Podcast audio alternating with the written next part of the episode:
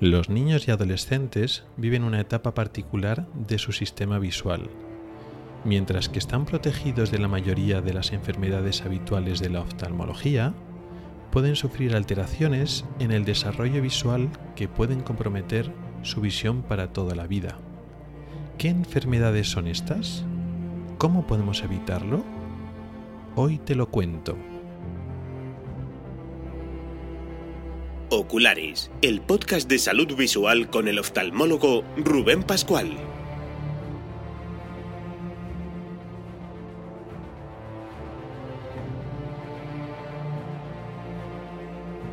Bienvenido al episodio décimo de octubre de 2020. Comenzamos.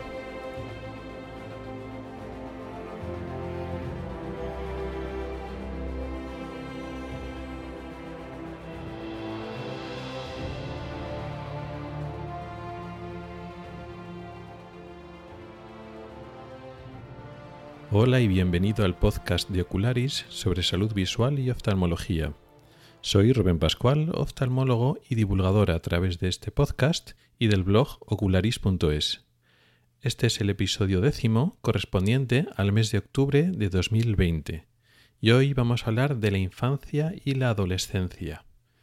Pero no en general, lógicamente, sino la visión en estas primeras etapas de la vida, en el ojo en crecimiento en el ojo en desarrollo, que cubre ese tiempo desde que nacemos hasta que somos adultos. Vamos a ponerlo por decir algo hasta los 18, 20 años, 20, 20 y pocos, que es más o menos donde finaliza el desarrollo final del ojo, por lo menos a nivel anatómico.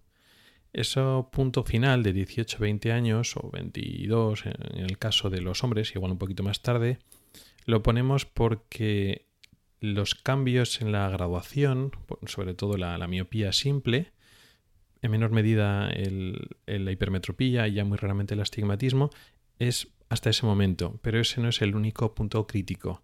También hay otro punto crítico que vamos a hablar hoy, que es entre los 10 y los 11 años aproximadamente, que es donde acaba el desarrollo visual a nivel neurológico o neurofisiológico, digamos, del, el desarrollo del aprendizaje de la visión. Entre los 10-11 y los 18-20, el ojo sigue creciendo, sufre transformaciones anatómicas, pero digamos que ya ha aprendido a ver a nivel de desarrollo neuronal, neurológico. Y los cambios que hay son más de tema de graduación. Entonces, cada una de estas dos etapas tiene importancia diferente a nivel de la visión. A lo largo de estos años de podcast no hemos hablado específicamente de este tema y es un tema bastante importante y bastante recurrente. Y ahora eh, que hemos empezado el curso, que ya llevamos, se supone que unas semanas de, de curso, es un buen momento porque de forma tradicional es cuando los padres más se preocupan de la visión de los niños. Cuando comienzan el curso, es cuando se acuerdan y pueden, piden, hacen más demanda, piden más revisiones de, la vista para ver si su niño ve, si tiene algún problema pues, eh, de visión que le pueda dificultar o afectar a la clase, al rendimiento escolar. Decía que no hemos hablado de, de este tema específicamente, así que ya, ya tocaba tocarlo.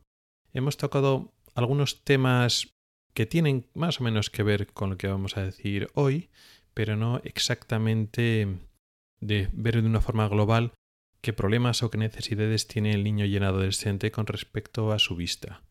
Este mismo año, en esta misma cuarta temporada, en el capítulo, en el episodio tercero, en el de, en el de marzo, hablamos de la visión en el lactante, es decir, en esta primerísima parte del desarrollo visual.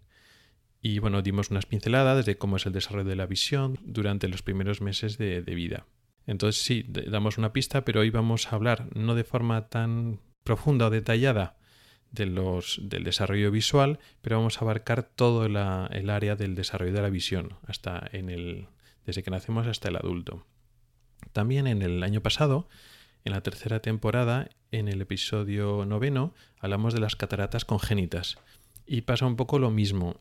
Hablamos de un problema grave que ocurre durante la primera infancia desde el nacimiento durante los primeros meses de vida y cómo afecta la visión, cómo produce ojo vago, que hoy vamos a hablar del ojo vago lógicamente, pero mm, hablamos, digamos, de una etapa muy concreta y una enfermedad muy concreta, eh, bastante inusual, que son las cataratas congénitas.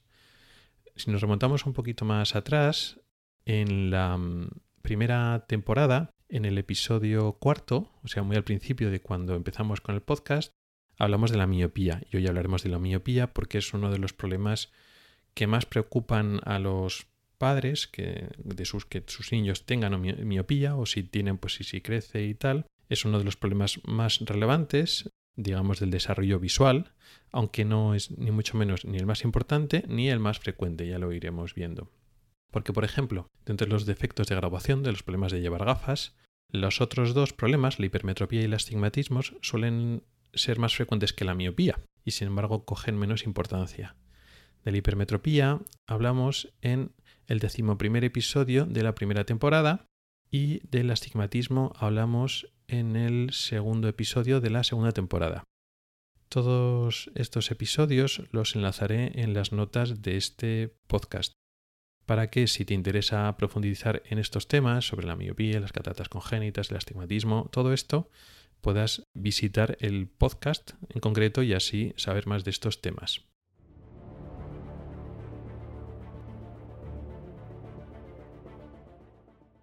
¿Por qué dedicar un episodio a la infancia y a la adolescencia? De forma habitual eh, dedicamos episodios a enfermedades concretas, pues a la miopía, a la, catarata congénita, a la degeneración macular, etc. Y ahora no vamos a hablar de enfermedades concretas, sino una parte concreta de nuestra, de nuestra vida. Eso es porque los niños y los adolescentes suelen tener diferentes enfermedades comparado con los adultos. Los adultos suelen tener problemas de visión bastante diferentes. Por ejemplo, degeneración macular asociada a la edad, glaucoma, problemas vasculares en la retina. Todo esto que he estado diciendo es enormemente infrecuente en los niños. Por ejemplo, degeneración macular asociada a la edad no puede tener un niño. Y otros problemas degenerativos de la retina, en principio tampoco por ejemplo, la degeneración miópica, las eh, lesiones o alteraciones de la retina o del centro de la retina en la mácula por la miopía.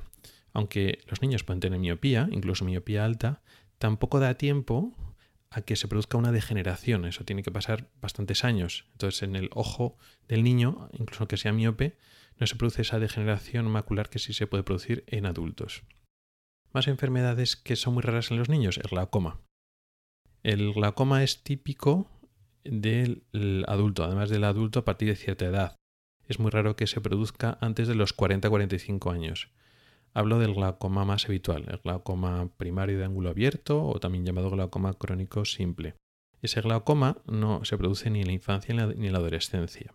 ¿Hay glaucomas en personas jóvenes? Sí, pero son muy raros y están asociados a cosas concretas. No se produce, vamos a decirlo entre comillas, porque sí, el glaucoma de un, de un niño o de un adolescente se produce pues, por una malformación, un ojo con una malformación evidente que pues, tiene otras cosas, por un ojo que está operado, que ha sufrido una cirugía, un traumatismo, una inflamación que luego evoluciona a un glaucoma, es decir, son ojos que han tenido un problema o están enfermos en cierta medida. Y aparte de ser enormemente raro, ya son cosas que son más fáciles de diagnosticar. No es el glaucoma porque sí, el glaucoma que aparece espontáneamente sin ninguna causa aparente en un ojo que previamente estaba sano, que es un poco lo que pasa en el adulto, ¿no? El miedo del glaucoma cuando uno tiene 50 o 60 años es que puede empezar a tener glaucoma y no da ningún síntoma y no hay ninguna causa que tú lo puedas asociar. No le ha pasado nada algo al ojo que evoluciona el glaucoma, sino pues que aparece porque sí.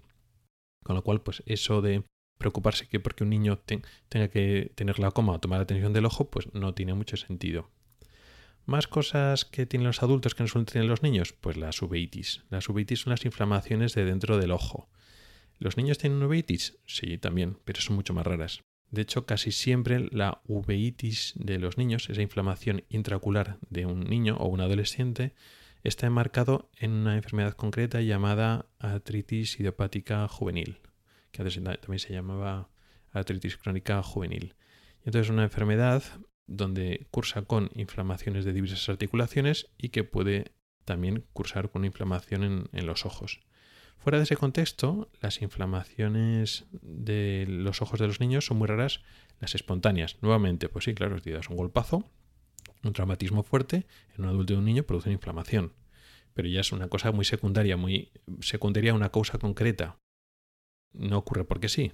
Las inflamaciones así de causa mm, desconocida, entre comillas por otra vez, porque sí, eso puede aparecer en adultos, pero en, niños no. En niños es muy raro, salvo en este contexto de artritis idiopática juvenil, que es una enfermedad, no es excepcional, pero es relativamente infrecuente. Con lo cual tampoco es una cosa que, que veamos todos los días. Hemos ido descartando muchas de las enfermedades troncales o clásicas de la oftalmología. También podemos descartar la mayoría de las enfermedades de la retina, los desprendimientos de retina son rarísimos en niños, salvo los traumáticos, muy raros, muy raros, muy raros. Incluso en los niños con miopía es muy raro que se produzca un desprendimiento de retina espontáneo. También son muy raras las alteraciones vasculares de la retina. Las oclusiones vasculares, tanto venosas como arteriales, eh, trombosis, problemas de retinopatía diabética, incluso en niños diabéticos es muy raro que desarrollen lesiones típicas de la diabetes, porque tienen que pasar años y años de mal control para que eso empiece a aparecer, con lo cual en niños y en adolescentes tampoco vamos a ver eso. Con lo cual vemos que lo que es esta parte de, la, de la, nuestra vida, de las primeras décadas de la vida, tiene una, una distribución de enfermedades muy diferentes. Por eso el oftalmólogo pediátrico, el oftalmólogo infantil, que es el oftalmólogo que está especializado en las enfermedades de los niños, funciona de forma diferente al, oftalmólogo general o al oftalmólogo de, adultos. ¿Qué tienen los niños? Entonces, hemos explicado ahora muchas enfermedades típicas de la oftalmología que los niños no lo, sufren nunca o casi nunca. Entonces, ¿significa entonces que los niños casi siempre están sanos de la visión y no hay que revisarles y casi siempre están bien? No. Tienen otras enfermedades que son diferentes a la de los adultos. ¿Qué enfermedades tienen? Enfermedades de desarrollo, del desarrollo del ojo, que entonces son de nacimiento, son congénitas durante su desarrollo embrionario. Ha habido alguna interrupción, alguna alteración del desarrollo del ojo como órgano y entonces al nacer ese ojo tiene alguna anomalía en diferentes partes. Es relativamente infrecuente, pero no es excepcional. Y estas alteraciones, lógicamente, el individuo lo tendrá a lo largo de toda su vida, pero claro, se diagnostican en la infancia y luego después de adulto lo seguirá teniendo, pero bueno, es una enfermedad que se entiende que compete a la infancia. Aparte de eso, que es, no es muy frecuente, pero ahí está, lo más frecuente son las alteraciones que tienen que ver con el desarrollo visual y la alteración del desarrollo visual la llamamos ojo vago o ambliopía. Cuando algo dificulta, altera o impide el normal desarrollo de la función visual, decimos que ese ojo es vago. ¿Eso qué significa? Que cuando nacemos, nuestros sistemas anatómicos están ahí. Tenemos córnea, tenemos cristalino, tenemos retina, tenemos todos los elementos para que la imagen del exterior se enfoque correctamente en la retina, pero eh, la retina, y también la retina recibe la luz y es sensible a ella. Pero a partir de entonces empieza la parte neurofisiológica o neurológica de la función visual, que se produce tanto en la retina como en el cerebro. Hay una serie de neuronas en la retina que reciben y tienen que procesar la información. Esa información viaja a través de unas vías nerviosas a diversas partes del cerebro y esas partes tienen que terminar de procesar la información visual. Esas neuronas, cuando nacemos, no saben hacer su trabajo porque necesitan experiencia, información visual para ir refinando y creando esos circuitos. Esas neuronas no están completamente desarrolladas ni han desarrollado las conexiones para poder procesar esa información. Lo mismo que el niño cuando nace no sabe andar, no sabe coordinarse, no sabe todavía utilizar información de su equilibrio y la información de sus músculos y articulaciones para moverse correctamente y tiene que pasar unos meses hasta que el niño pues eh, empieza a coordinar sus manos, empieza a gatear y luego empieza a andar. Con la vista pasa algo parecido. Hay que aprender. Y aprender a ver cuesta unos años. Y para que eso ocurra correctamente, pues necesitamos que la imagen llegue correctamente a cada ojo de forma nítida durante los primeros años de vida.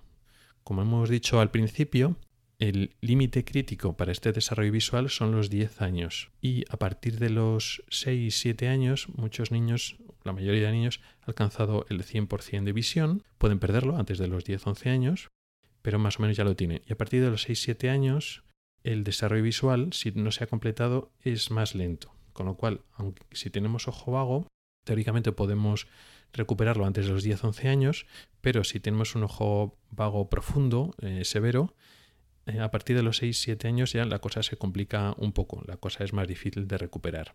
Con lo cual el ojo vago no es una enfermedad como tal, es la consecuencia de diversas enfermedades, es la conclusión de diversas alteraciones de la, de la visión que pueden acabar en ojo vago.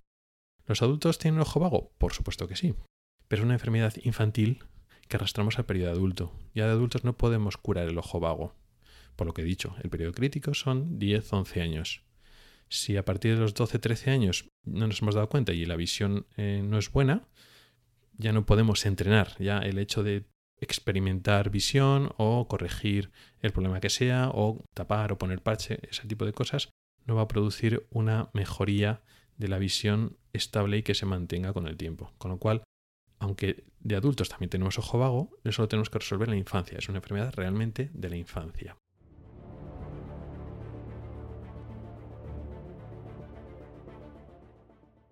Entonces ya tenemos el gran enemigo del oftalmólogo infantil, si lo queremos ver así, o la consecuencia de la mayoría de los problemas de la, infancia, el ojo vago. Vale. ¿Qué problemas son los más frecuentes en la infancia y que pueden causar ojo vago? Son dos. Por una parte están los problemas de graduación, que es miopía, hipermetropía y astigmatismo, y por otra parte el estrabismo, Nuevamente, ¿estos problemas también ocurren en los adultos? Evidentemente. Evidentemente que tenemos adultos con miopía y otros problemas de graduación y también adultos con problemas de estrabismo. Pero la mayor parte de los casos han aparecido en la infancia. La miopía aparece en la infancia y luego después el adulto pues seguirá siendo miope o le podrá subir un poco o no o quedarse estable, pero si es miope es porque era miope en la infancia. Y curiosamente lo mismo pasa con otros problemas tipo astigmatismo y sobre todo la hipermetropía, que muchas veces se diagnostica más tarde, pero no han aparecido con 25 o con 30 años cuando te descubren que eres hipermétrope, o con 40 o con 50. No, tú eras hipermétrope en infancia, pero no lo sabías. La hipermetropía es de nacimiento, no, se desarrolla posteriormente. Y con el astigmatismo pasa igual. Con lo cual, los defectos de graduación, generalizando un poco, hay excepciones, pero muy pocas, el astigmatismo y la hipermetropía la tenemos de nacimiento. Nos puede bajar, pero no va a aparecer después si antes no lo teníamos. Otra cosa es que veamos bien y nos lo diagnostican, pero lo teníamos desde la infancia.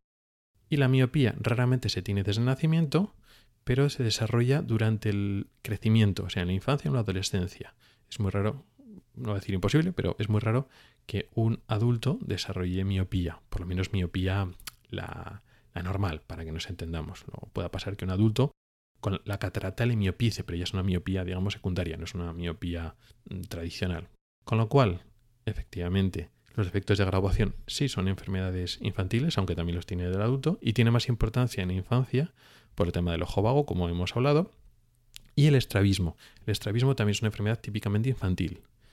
Después, eh, los adultos que tienen estrabismo, que tienen algún ojo torcido, es en muchos casos porque ya lo tenía en la infancia, es decir, un estrabismo infantil que lo se sigue manteniendo o sigue existiendo durante el periodo del adulto, o por otras enfermedades ya más infrecuentes, como pues parálisis, problemas neurológicos, traumatismos o problemas de visión. Un ojo ciego pues tiende a, a torcerse, pero la mayor parte de los adultos con estrabismo eran niños con estrabismo, con lo cual pues también es una enfermedad típicamente infantil.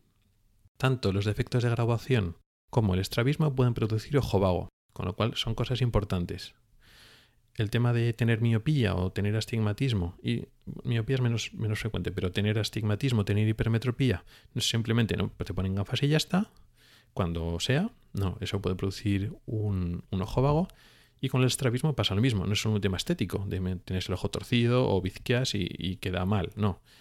Se puede producir ojo vago, con lo cual eso tenemos que intentar diagnosticarlo y manejarlo cuanto antes y cuanto mejor. Eso es importante.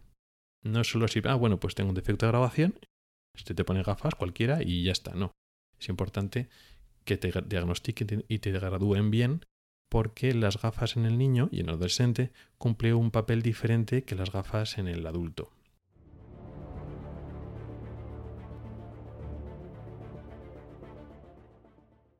Hablemos ahora de las revisiones de la vista. Si tenemos un niño o un adolescente que tiene síntomas visuales o nosotros tenemos una sospecha que puede producirse algo en la visión, siempre hay que llevarlo al oftalmólogo. Eso hay que tenerlo en cuenta. Si el niño necesita gafas, las gafas tiene que ponérsela un oftalmólogo que tiene que diagnosticarle, eh, graduarle, a veces tiene que dilatar la pupila, tiene que hacer una serie de pruebas diferente a lo de los adultos. Con lo cual, en este caso, pues siempre un oftalmólogo, dependiendo de dónde vivamos y del problema que tenga el niño y la accesibilidad que tenemos a nosotros, puede ser el oftalmólogo general o el oftalmólogo infantil o oftalmopediatra.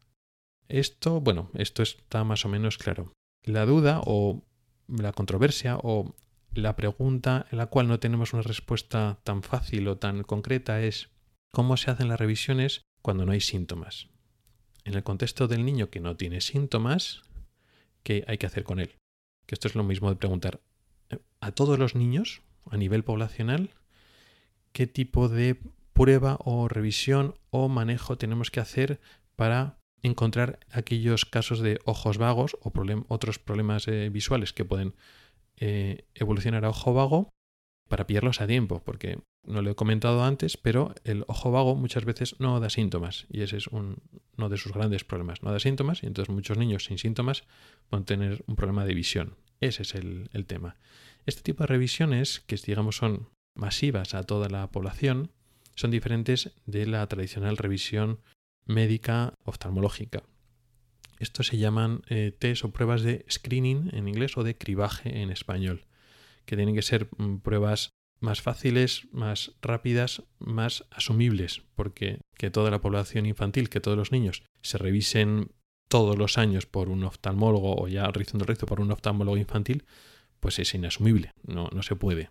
Hay que intentar, digamos, racionalizar o optimizar para buscar revisiones que se puedan asumir y que no se requiera un personal tan especializado porque simplemente no existen tantos oftalmólogos ni tantos oftalmólogos infantiles ni, ni se puede invertir tanto tiempo en una revisión todos los años a todos los niños. Digo esto porque, claro, un niño puede no tener el ojo vago en cuatro años y puede tenerlo con siete. Bien es cierto que una revisión completa, completa con cuatro años si es bien hecha y, médicamente completa, puede encontrar algunos signos, una hipermetropía latente que no da síntomas pero la pillas antes, etc. Pero bueno, volvemos al mismo. Con tres años puede no tener un estrabismo y con cuatro sí. Y pues a veces no puedes predecir en un futuro si va a padecer un estrabismo. Un defecto de graduación posiblemente sí, pero un estrabismo no. Con lo cual, con una sola revisión a lo largo de toda la infancia no siempre es suficiente. Así que surge un poco esa duda. Aunque en algunas clínicas o algunos oftalmólogos recomiendan a todos los niños que se revisen una vez al año, es una recomendación que ni está avalada por bibliografía científica fuerte, por fuertes indicios científicos, y aparte que es, inviable.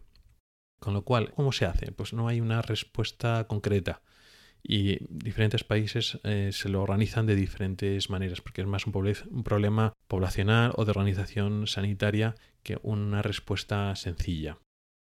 En mi medio, el cribaje, hay un cribaje obligatorio, eh, digamos, protocolizado que hacen los pediatras pues a los 4, a los 6 años, que está muy bien, porque normalmente cogen a toda la población infantil y suele funcionar bastante bien. De manera que efectivamente cuando pues, un niño no ve bien o tiene alguna dificultad, pues ya lo remiten al oftalmólogo. Eso es una buena idea y eso se hace en bastantes sitios. Eso pues va bien. Un optometrista, por sí solo, no dentro de un contexto de una clínica oftalmológica o dentro del sistema eh, sanitario en un equipo con oftalmólogos, sino el optometrista, digamos, de forma independiente, en una óptica, por ejemplo, también puede hacer cribaje, de tal manera que, pues, eh, si él revisa la vista y ve que el niño no ve bien o le salga en el aparato de la refracción, le salga algo no esperable, pues lo puede remitir al oftalmólogo. Eso también funciona. También hay que tener un poco de cuidado porque eso es un arma con doble filo. Claro, una revisión visual, entre comillas visual, que te hacen en la óptica, no quiere decir que el niño la revisó la vista y está bien. Entonces puede dar una falsa sensación de seguridad que muchas veces con el pediatra no ocurre. Tú sabes que tú vas al pediatra, te hacen varias revisiones y bueno, pues sí, te pasan una, un par de pruebas y, bueno, si efectivamente sale mal, pues te mandan al oftalmólogo. Pero mm, no te dan la revisión, no te da la sensación de que te han hecho la revisión visual completa, que para eso está el oftalmólogo. Y a veces con la óptica no, no están las cosas tan claras te hace una revisión y ya te quedas como muy tranquilo. No, ya me han revisado la vista en la óptica al niño y ya está bien. Sí, pero eso no es una revisión visual completa. No es una revisión médica y no es una revisión oftalmológica, como sí que se hace en oftalmólogo infantil. Nuevamente, ¿eso quiere decir que tiene que ir a todos los niños al oftalmólogo infantil? No. Pero que tampoco nos quedamos con una falsa sensación de seguridad, porque las pruebas de cribaje que puede hacer pues, el pediatra, o el optometrista, o en otros contextos, a veces lo hacen servicios de enfermería en algunos colegios. Eso está muy bien, pero no sustituye a la revisión oftalmológica. Son, funciones diferentes. Las pruebas de cribaje son más rápidas, más asequibles, más accesibles, pero no son tan completas como la revisión oftalmológica completa. Entonces, aparte de este, estas diferentes opciones de cribaje, no todos los niños son iguales. Entonces, por ejemplo, los niños que tienen antecedentes familiares, por ejemplo, tiene un padre con ojo vago o con estrabismo, o más si por ejemplo tiene la madre y el padre con estrabismo, que no es tan raro. Pues claro, aquí hay un antecedente familiar importante y como estos problemas tienen una base genética importante, pues eh, tiene sentido que igual en estos niños, al margen de las pruebas de cribaje o de screening que se puede hacer normales por el pediatra, pueden también acudir como revisión al oftalmólogo infantil, que igual hace falta ir todos los años, pero bueno, podría ser igual a partir de los 3-4 años si no hay síntomas, pues podría ser una, una idea. Si hay síntomas, en, en, ese momento, claro, si el niño tuerce el ojo, ya está. O sea, me da igual que el año pasado te hayan hecho una revisión o lo que sea, no, el año pasado estaba bien, pero hace dos meses el niño tuerce el ojo, pues evidentemente hay que llevarlo. O que el niño dice que no ve bien, pues, pues si no ve bien, pues claro, hay que llevarlo. Estamos hablando todo el rato en niños que no tienen síntomas. Y claro, si alguno de los padres tiene ojo vago, eso se puede dar. O alguno de los padres tiene una graduación importante. Una graduación importante, a ver, si eh, tienes un poquito de astigmatismo, eh, uno de los dos padres y usan unas gafas para esfuerzos, así de vez en cuando, no es lo mismo que un padre que tiene muchas dioptrías y usa las gafas para todo. Pues eso también se puede heredar. Entonces también sería un motivo para plantearse el acudir al oftalmólogo además de las revisiones de cribaje.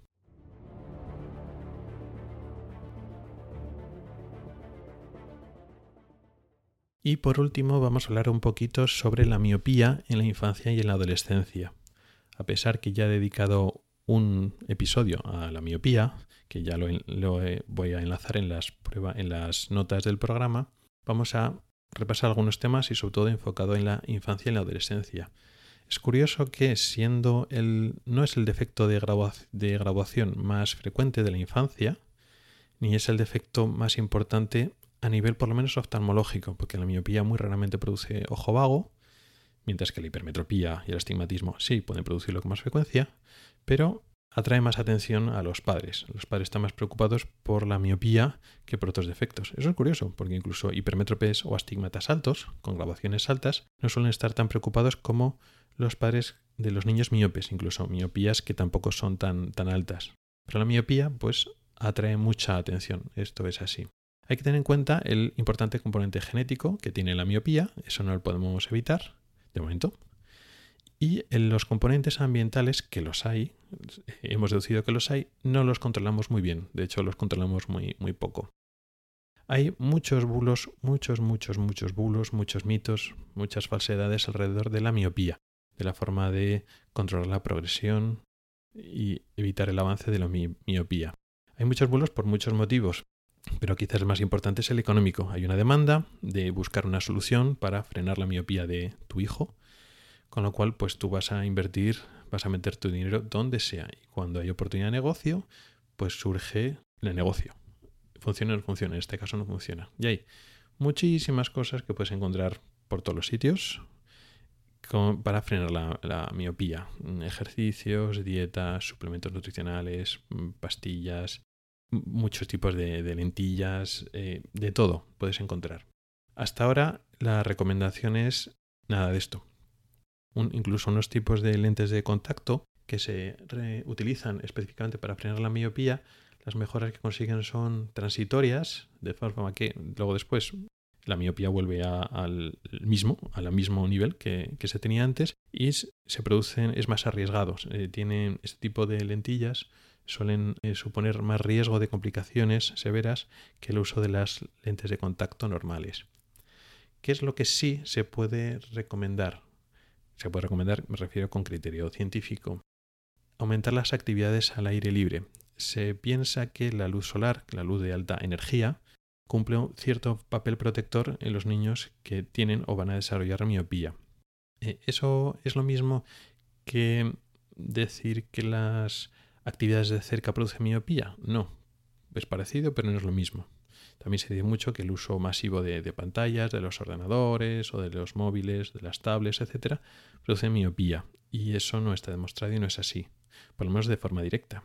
Claro, el niño o el adolescente que está todo el día dentro de casa con el ordenador o la pantalla no está fuera de casa, con lo cual no recibe luz solar y no hace actividades al aire libre. Indirectamente sí, pero le pasaría lo mismo si en vez de estar con la pantalla estuviera con el libro si no sale de casa. El niño tiene que salir de casa y hacer deporte y hacer actividades al aire libre y le tiene que dar la luz del sol. La luz del sol tiene más energía que la luz artificial. La luz artificial, me da igual la iluminación artificial, como las pantallas, es de baja energía, tiene menos energía, no nos puede quemar, para que nos entendamos. Y eso está muy bien, porque es una luz mucho más segura que la luz solar. Pero en el ojo en crecimiento, el ojo además con tendencia a ser miope, para su desarrollo necesita luz de alta energía. Eso es luz solar, para que nos entendamos. Con lo cual al niño hay que sacarle a la calle y le tiene que dar la luz solar. Otro bulo que también existe con respecto a esto, la luz azul. La luz azul se ha demonizado pues para hacer negocio, como comentaba antes, para vender una serie de dispositivos y gafas y filtros, etcétera, para sacar dinero a la gente. La luz azul se quería demonizar y decir que era mala pues para la degeneración macular, cosa que efectivamente no es mentira, es, un, es una estafa, pero además también se quería relacionar con el de, eh, problemas del desarrollo visual y problemas en los niños, por ejemplo la miopía. Y se venden, por ejemplo, gafas con filtro de luz azul para proteger a los niños de la luz azul, la luz de alta energía de las pantallas. Nuevamente es un bulo y es una mentira. Esas gafas con filtro azul lo único que hacen es que veas peor. Te quitan parte del azul, con lo cual las imágenes, los colores se ven peor. Y eh, al quitarnos la luz azul no estamos beneficiando en nada. Es más, como decíamos antes, el niño necesita luz de alta energía. Y estamos quitando la luz azul que tiene más energía que el resto de luces azules. De hecho, ya hay algún estudio que mm, se plantea la posibilidad de que efectivamente bloquear la luz violeta y la luz azul, que son de alta energía, podrían facilitar que aumente la miopía. Entonces, en vez de protegerlo, podría ser que lo produjera o que fuera peor. Como siempre, hombre, pues como filtra muy poca luz azul, porque es un poco más marketing que otra cosa, pues como filtra poca luz azul, pues igual hace poco daño. Pero es, digamos, lo contrario que hay que hacer. Todo, todo, está entendido al revés. Porque al cabo es un bulo. Al niño le quitarle la luz azul. Al niño le tiene que dar bien la luz de alta energía, de la luz azul y la luz en general. Porque la intensidad de la luz es la que puede frenar la miopía. Y quitar la intensidad de luz es el problema. O sea, la miopía no se ocurre porque se quema, porque hay un exceso de energía, sino al parecer todo lo contrario. La falta de energía es la que parece tener un papel en la aparición o el desarrollo de la miopía. Entonces al niño no hay que protegerle de un exceso de luz, al contrario. Al niño moderno al niño urbano, al niño que está poco en la calle, puede tener más miopía precisamente por eso y necesita recibir más energía y no necesita gafas o filtros que le quiten, que le frenen la luz que entra en el ojo y menos la luz de alta energía, que es la que tiene un papel más importante para frenar la miopía.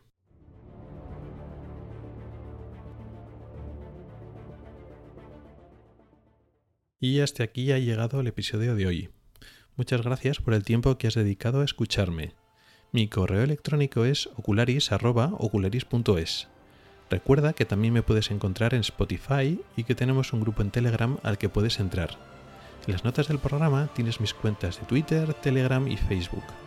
No dudes en contactar conmigo para cualquier sugerencia.